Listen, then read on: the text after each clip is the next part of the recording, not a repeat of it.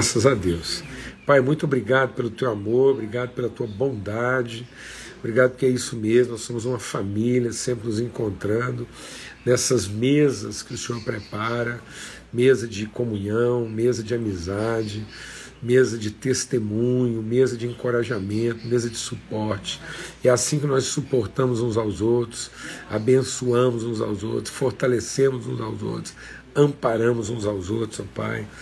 É, somos inspiração na vida uns dos outros e colocamos nossa fé em favor uns dos outros, ó Pai. No nome de Cristo Jesus, o Senhor, que o Espírito Santo de Deus nos conduza em mais essa semana, para que a gente possa mesmo discernir, aplicar o teu evangelho no nosso dia a dia, assim viver vidas bem-aventuradas.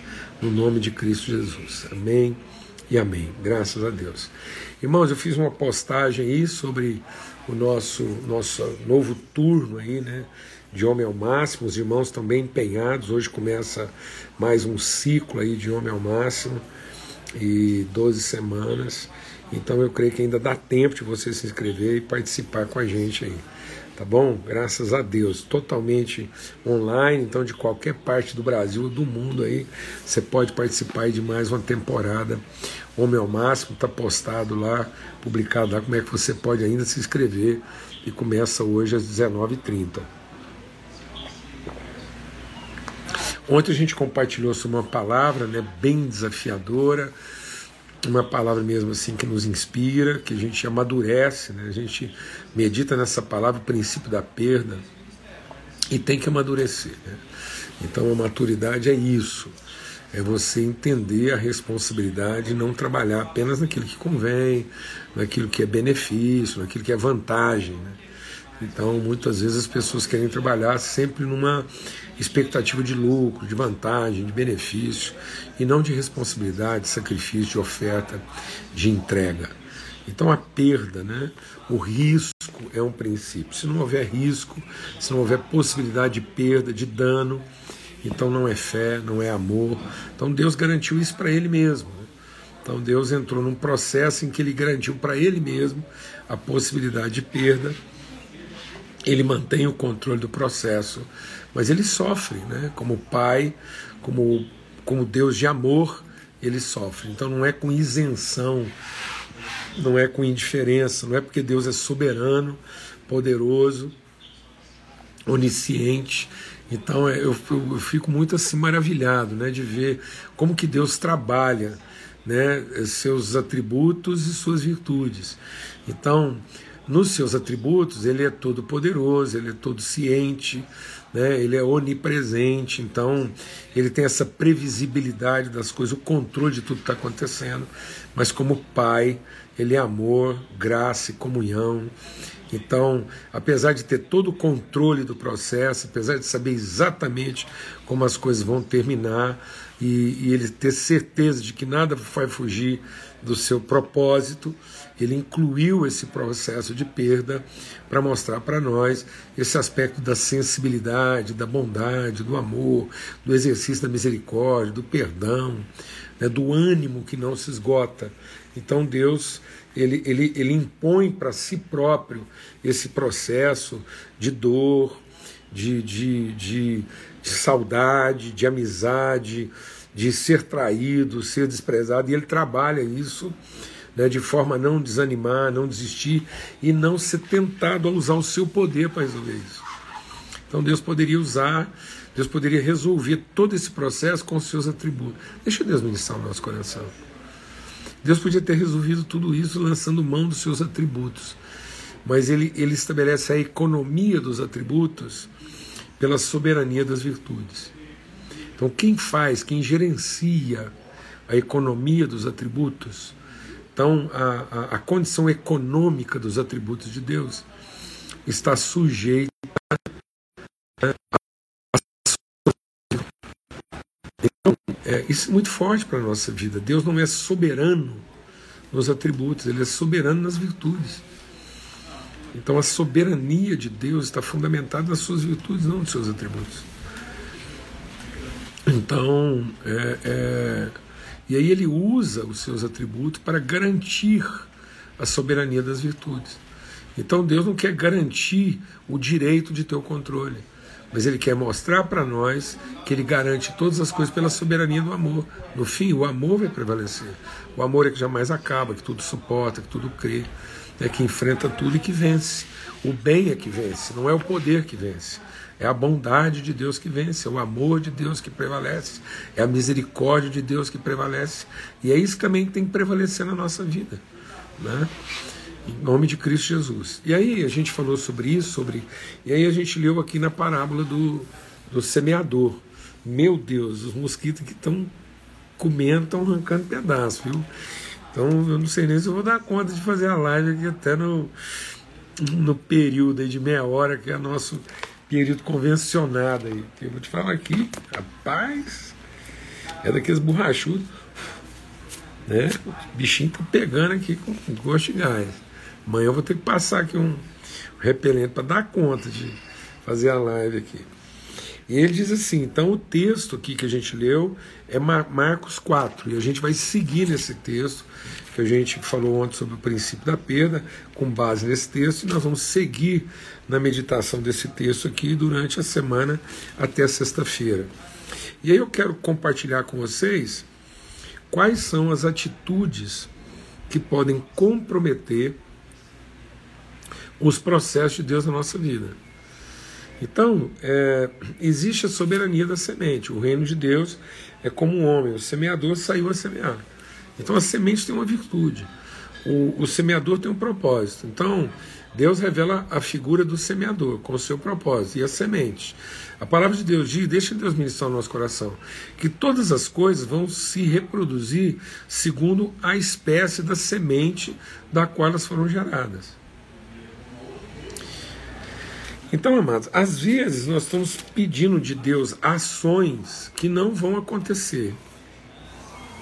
Às vezes nós estamos pedindo de Deus intervenções que não vão acontecer. Né? Às vezes nós estamos pedindo que Deus quebre princípios que ele estabeleceu para si próprio. Então, um princípio que Deus estabeleceu, a gente até compartilhou isso lá né, no domingo de manhã, quando a gente trata dos princípios, é o princípio da semeadura, o princípio da semente. Então a gente só vai colher aquilo que a gente semeou. Então, não adianta assim, depois de ter semeado alguma coisa, querer que Deus vá lá e quebra isso e a gente vai colher abacates a partir de uma semente de goiaba. Não existe isso. Então vai ter que passar aquela ceifa, né, aquela coisa mal semeada, Deus vai queimar aquilo, Deus vai desfazer aquilo e, e semear novas sementes. Então nós não vamos experimentar a, a vontade, deixa Deus ministrar o nosso coração. Uma coisa é você experimentar o poder de Deus, num ato da misericórdia de Deus, para um problema específico que pode estar te impedindo. Aí vai lá, há uma intervenção de Deus. Mas para você experimentar a vontade de Deus, você vai ter que viver um processo e não apenas uma intervenção. O poder de Deus é uma intervenção para nos dar condições de voltar ao processo. Então eu não experimento a vontade de Deus a partir de uma intervenção. A intervenção me devolve ao processo que revela a vontade de Deus na nossa vida. E o processo é a partir da semente. Então Deus vai gerar a partir da semente que ele planta. Amém? E aí por que, que muita gente não está experimentando isso? Aí aqui fala que a primeira atitude que pode nos impedir de experimentar isso qual é? Ele diz assim: parte dela caiu à beira do caminho, as aves vieram e comeram. E ele vai explicar o que, é isso. Ele vai dizer: é, o semeador semeia a palavra, algumas pessoas são como a semente à beira do caminho, onde a palavra é semeada. Logo que a ouvem, Satanás vem e retira a palavra nela semeada. Então são pessoas desatentas, distraídas. Então, amado, às vezes você está pedindo uma bênção de Deus mas você não dá ao processo de Deus a devida atenção. São pessoas totalmente distraídas, alheias ao processo. São pessoas assim periféricas, né? é gente da beirada mesmo. É gente que fica vendo a banda passar. Gente totalmente desatenta gente que não, não consegue ter o um segundo pensamento a respeito de uma mesma coisa. Então são pessoas assim totalmente susceptíveis, né, de ideias, de pensamentos. Então, é, são, são levadas por qualquer vento. Em nome de Cristo Jesus, o Senhor. Em nome de Cristo Jesus, o Senhor. E, e a gente lida com muita gente assim. Muita gente assim. Pessoas crédulas, né, induzidas. Pessoas assim que são conduzidas facilmente. Pessoas levianas na sua atitude diante de Deus. São pessoas facilmente enganadas, facilmente seduzidas. Então, amado, assim, não adianta ficar pedindo, não adianta querer intervenções de Deus uma após outra. É, não adianta querer ficar pedindo milagres. Tem gente que passa a vida inteira pedindo milagres. Por quê? Porque não querem se concentrar, não querem dar atenção, não querem pensar mais de uma vez. É muito comum quando a gente vai compartilhar uma palavra, eu tenho repetido muito isso aqui, às vezes a gente vai compartilhar uma palavra, a pessoa não quer pensar duas vezes sobre aquilo que está sendo compartilhado. Ele já quer aquilo mastigado, ele já quer que você, você além de ensinar, você mastiga para ele, você, você é, é, pensa por ele. Então essas pessoas são distraídas, elas, elas participam dos eventos, elas, elas, mas elas não dão a devida atenção. Então, se tem uma atitude que, que pode nos desviar, que pode nos impedir de viver os processos de Deus, né? então, as, e essas pessoas têm a tendência de culpar o diabo. Não, mano, ninguém vai poder responsabilizar o diabo por qualquer coisa. Ninguém. Ninguém vai poder pôr a culpa no diabo por qualquer coisa. Sabe por quê? Porque o diabo está no papel dele. Você tem uma coisa que o diabo é coerente com o papel dele. Ele é ladrão, ele é enganador, ele é tentador, ele é devorador. Ué. Então, se ele é devorador, ele veio para matar. Se ele é ladrão, ele veio para roubar. E se ele é enganador, ele veio para destruir. Então não temos que ficar preocupado com o diabo. Nós não temos que culpar o diabo por nada que está acontecendo na minha vida. Muita gente diz, ah, o diabo fez isso, o diabo fez aquilo. É, é ladrão. Matador. Bandido. Sem vergonha. Aí eu vou culpar o diabo porque eu estava distraído porque eu não estava posicionado, porque eu não tive a atitude correta, eu não dei a devida atenção ao processo. Oh, fazia tanto tempo que eu não escutava o canto de uma cigarra. Meu Deus, olha aí.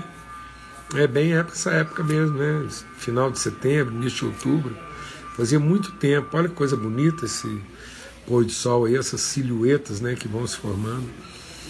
Então, em nome de Cristo Jesus, não culpe o diabo não culpe né, as, as, as dificuldades, é, não culpe o ladrão por você ter sido roubado, né?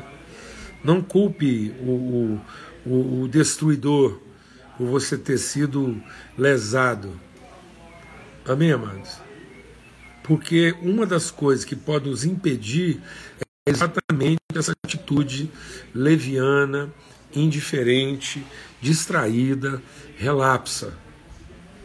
Então, se você quiser viver processos de Deus na sua vida, dê a devida atenção. Se coloque na postura de quem saiu da periferia. Então eu conheço muita gente que, que, que, que, que vive na periferia. Ele vive na periferia. Ele quer garantir o direito de ir e de vir. Ele quer garantir suas atividades. Ele quer garantir uh, o seu próximo evento. Então ele nunca se, se posiciona. Ele nunca se coloca na atitude de quem de fato quer prestar atenção e aprender. Amém. Em nome de Cristo Jesus, Senhor. Então, essa semana é uma semana de reflexão, essa é uma semana de, de transformação no nosso entendimento, Essa é uma semana de postura, de atitude, entender quais são aquelas, aquelas, aqueles posicionamentos na nossa vida que podem estar comprometendo o processo de Deus. E aí não adianta, é o que eu falei, não adianta culpar líder espiritual, não adianta culpar pregador, não adianta culpar capeta, não adianta nação. E às vezes as pessoas estão responsabilizando a sua infelicidade, o seu insucesso, né, a liderança da sua igreja, ao sistema político, a, às circunstâncias, e enfim, e ao próprio capeta. Amém, amados? E o texto que diz: o, o semeador saiu a semear. E a questão é que muitas vezes Deus entrega a palavra, Deus envia a palavra, mas você está lá distraído. É, um irmão, essa semana, eu estava compartilhando e a gente começou a compartilhar, falar sobre algumas coisas e fazer algumas ligações, né, assim, trazer algum entendimento de coisas na vida que apontam para, né, testificam do Evangelho. Aí o irmão virou para mim e falou assim, é, pastor, como é que eu faço assim para ter esses essas percepções, assim, esse entendimento, essas relações que o senhor faz, assim, e que é tão é, interessante. Foi como? É só prestar mais atenção. Só prestar mais atenção, mas na vida, nas, na, nas formas como Deus envia sobre nós a semente. Deus criou todas as coisas falando. A voz de Deus ecoa. Aquilo que Deus quer nos ensinar, o Espírito foi derramado. A voz de Deus, a revelação de Deus permeia. Mas as pessoas muitas vezes vão para a palavra de Deus como quem quer buscar uma solução, uma cura, um resultado, um benefício e não como quem quer aprender. As pessoas vão para a palavra de Deus como quem está atrás dos atributos e não das virtudes. Amém. Vamos prestar mais atenção. Então, hoje, a palavra que eu quero compartilhar com os irmãos é isso. O que a atitude pode comprometer? Distração. Qual é a atitude que pode me conectar? Atenção. Presta atenção. Não seja como alguém simplesmente consumidor de coisas prontas. Oh, o Silfarne brincando, viu que estou vendo memória. é. Então, amados. Amém. Então, esse o exercício da meditação, né? E muitas pessoas às vezes se tornam repetidores da palavra, não e não pessoas que meditam. Hoje, hoje eu percebo que tem muita gente assim que, que sabe é, é, é, sabe grande quantidade da Bíblia, mas sabe pouco da palavra de Deus. Repetir. Tem muita gente hoje que tem é, grande quantidade de informação bíblica, mas sabe pouco da palavra de Deus. Porque é incapaz de pensar duas, três ou mais vezes sobre a mesma palavra e, e ter um pouco mais de atenção sobre aquilo que Deus quer falar. Uma certa preguiça mental uma certa negligência, uma certa indolência, né? porque muitas vezes as pessoas querem ir lá e, e, e simplesmente já encontrar isso pronto. É isso aí. Fátima, eu vou terminar mesmo, porque assim os borrachudos aqui estão insuportáveis, tá bom? Então assim, já deu assim de essa oferta aqui para os irmãos. tá ok? Um forte abraço a todos, o carinho, o amor dos irmãos. É uma, é uma coisa é tão alegre, é tão bendito estar com vocês aqui nessa mesa. E é um grande privilégio. Vamos juntos essa semana, vai esse aí de Marcos 4 e a gente vai estar dando uma trabalhada aí nesse processo, meditando aí sobre esses aspectos desafiadores para a nossa vida. Tá bom? A paz de Cristo seja sobre todos, uma noite bendita. Daqui a pouco a gente vai ter com os irmãos aí no nome máximo, na reunião de abertura online. Grande privilégio. E até amanhã, se Deus quiser, nesse cenário aqui maravilhoso, ao canto das cigarras aqui, anunciando mais uma estação. Muito bom mesmo, muita alegria, viu, mas é com muita gratidão e grande privilégio. Ah, queria dizer para você uma coisa: se você não acessou ainda o canal lá da nossa congregação, né? E a congregação onde eu congrego lá, nossos encontros acontecem no domingo, às 10 horas da manhã. E a gente compartilhou uma palavra lá, né, na congregação ontem, no, no nosso encontro das 10. E é, eu, eu gostaria muito que você recebesse um pouco daquilo que Deus ministrou lá. Você pode entrar no YouTube, Sal na Rede. Sal na Rede é o canal da congregação, onde as mensagens do domingo ficam salvas lá. E faça um empenho que você é, receba daquilo que a gente compartilhou lá no domingo às 10 horas, tá bom? Forte abraço, fica na paz. A paz de Cristo seja sobre todos. Até amanhã, se Deus